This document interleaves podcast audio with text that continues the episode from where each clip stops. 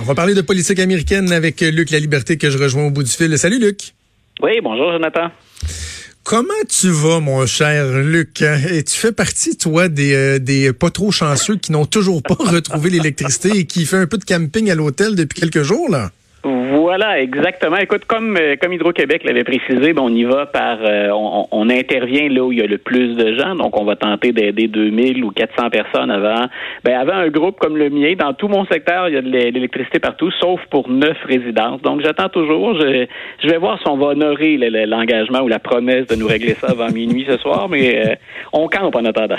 Avec ta petite famille, oh, ça doit être le fun. Ça doit être le fun. Une belle expérience. Des heures de plaisir. Oui, oui, c'est ça. Euh, on va jaser évidemment de politique américaine. Il y a élection en Virginie euh, aujourd'hui. Euh, quels sont les enjeux?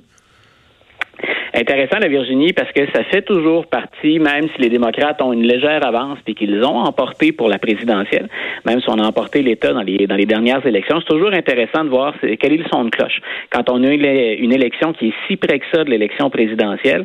Et c'est d'autant plus intéressant, non seulement parce qu'on a un peu le pouls de ce que pensent les électeurs des démocrates et des républicains, puis on est tout près de la capitale, on est tout près de Washington, mais en plus il y a beaucoup à l'enjeu parce qu'on a un gouverneur euh, en Virginie qui est démocrate mais actuellement, il est opposé à deux chambres où il y a une courte majorité républicaine. Et quand je dis courte majorité, écoute, au Sénat, les républicains ne disposent que d'une seule voix de majorité, alors qu'à la Chambre, il y en a trois.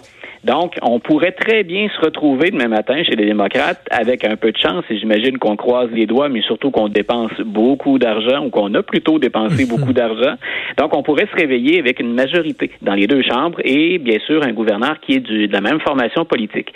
Et si on peut imaginer tout le menu ou l'agenda législatif qui pourrait progresser du côté démocrate, euh, on peut imaginer aussi une retombée qui est très importante, c'est-à-dire que le recensement sort aux États-Unis et c'est à partir du recensement qu'on effectue le, redécoupage des cartes électorales. On fait ça une fois ou dix ans.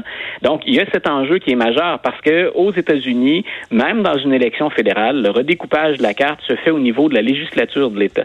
C'est-à-dire que les prochains qui sont là, si on a des démocrates partout, ben, il y a fort que c'est une autre belle occasion de procéder à un, redécoupage de la carte qui pourrait être favorable aux démocrates. On a cette particularité hein, aux États-Unis, on en a parlé à plusieurs reprises. Puis dernièrement, on parlait plus des républicains qui se sont fait refuser des redécoupages de cartes électorales parce que ben, parce que ça nous semblait un brin malhonnête et que ça visait à atténuer la, voix ou la portée du vote de certaines minorités, ben on, va regarder ce que les démocrates feraient à partir de ça en Virginie. Mais donc ça survient tout juste avant une élection présidentielle. Beaucoup beaucoup d'actions. Puis on imagine aujourd'hui les, les, deux équipes républicaines et démocrates. on va être rivés devant le téléviseur et sur les réseaux sociaux pour obtenir nos résultats dans la soirée. Parlant des démocrates, il y a euh, un de ceux qu'on voyait comme étant là, une future vedette, Beto O'Rourke, qui a annoncé son retrait au cours euh, des derniers jours. Tu sais, on en a parlé souvent ensemble qu'à un moment donné, il y en aurait de moins en moins des, des candidats démocrates, mais c'est quand même un peu surprenant de voir Beto O'Rourke être dans les premiers à se désister. Voilà, moins surprenant quand on regarde la campagne qu'il a faite, mais très surprenant si on se souvient de la cote de popularité de, de Beto O'Rourke qui avait grimpé en flèche lors des élections de mi-mandat la dernière fois. Donc, il avait offert une très, très belle performance face à Ted Cruz. Donc, il allait même jusqu'à, dans les derniers jours, on le pensait, en tout cas, menacer très, très sérieusement le siège de Ted Cruz, dont on pensait que c'était un, un, château fort, que c'était acquis avant le début de la campagne. Et ça avait permis de voir qu'il a un certain charisme, M. O'Rourke. C'est quelqu'un qui était déjà en politique, mais qui s'était relativement peu démarqué. Et là, on se disait, écoutez, on a quelqu'un qu'on trouve charismatique, on a quelqu'un qui, semble-t-il, a quelque chose à dire aux gens du Texas et quelqu'un qui peut faire sortir le vote. Et là, on avait bien sûr vu des démocrates euh, pousser leur, euh, leur trésor de guerre ou leurs moyens financiers pour encourager M. O'Rourke. Et il avait bâti sur cette cote de popularité. C'était un échec malgré tout, mais tellement une belle campagne qu'il construisait là-dessus. Mais depuis qu'il a annoncé qu'il se lançait dans la course, ben, il peine à se démarquer des meneurs ou même à se rapprocher des, meneurs, ni le, vote populaire, ni l'argent ne semblent être au rendez-vous. Et c'était une question de temps. Son, dernier coup d'éclat, là, ou sa, dernière tentative de se démarquer, euh, c'est après une tuerie à El Paso, où là, il est intervenu assez vigoureusement, puis il avait dit, ben, écoutez, moi, je vais vous les enlever, vos, euh, vos armes semi-automatiques. Donc, il avait tenté, c'était vraiment, ça sentait le, le coup désespéré, parce que les démocrates ne voulaient pas aborder la question des armes à feu sous cet angle-là, et même ça. Donc, c'est cette mesure ou cette tentative désespérée, ben, ça n'a pas porté fruit. Et comme on avance, puis comme ça coûte très cher, puis que les autres candidats ben, sont loin devant, du moins le trio de tête, et même Pete Buttigieg, qui, qui est pas mhm. mal tout seul dans sa catégorie au quatrième rang, euh, ben, les rangs sont de plus en plus clairsemés. Donc, on a vu M. O'Rourke qui s'en va. On a entendu parler de Kamala Harris, par exemple, qui, elle, a réduit ses équipes partout et elle a concentré tout son personnel en Iowa. C'est là où les électeurs vont se prononcer la première fois. Donc, elle a dit, ben, c'est qui tout double, finalement? Soit j'arrive à m'imposer là, ou au moins à me démarquer, là, être dans le trio de tête ou à côté les meneurs, ou encore, ben, j'abandonne.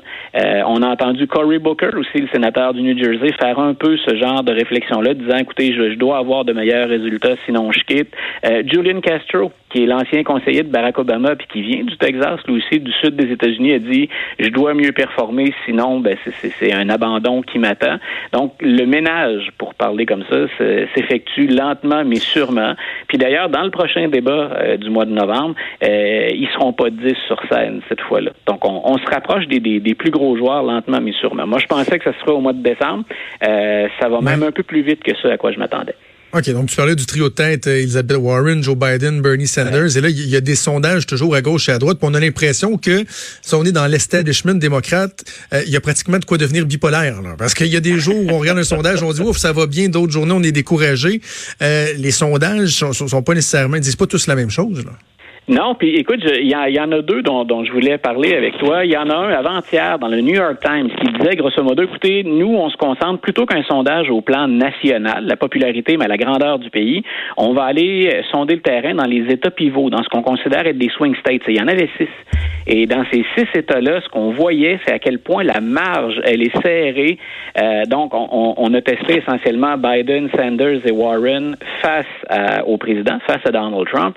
Et il y a que Biden qui parvient à s'imposer devant M. Trump assez ah pour dire on va vers une victoire. C'est M. Sanders qui est le deuxième.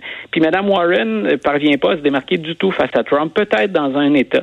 Mais même pour M. Biden, ce qui est inquiétant pour les démocrates, puis tu disais il y a de quoi devenir bipolaire, c'est qu'on on hésitait. Hein, on sait qu'on est un peu déchiré. Est-ce qu'on va vers le centre ou est-ce qu'on va un peu sur la gauche pour notre candidat puis pour la prochaine campagne électorale? Même M. Biden, sa marge de victoire, elle est à l'intérieur de la marge d'erreur. Un peu ce qu'on a vécu en 2016. On a souvent souvent dit, ah, les, les, sondages se sont trompés.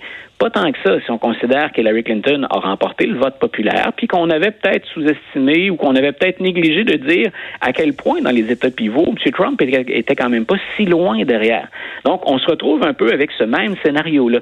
Donc, ça fait longtemps qu'on mise sur M. Biden, euh, du moins au sein de l'establishment ou des stratèges, et, et même là, on dit, ben, c'est difficile. Euh, l'autre sondage dont je voulais te parler, donc celui-là, c'était le New York Times. L'autre, c'est le Washington Post.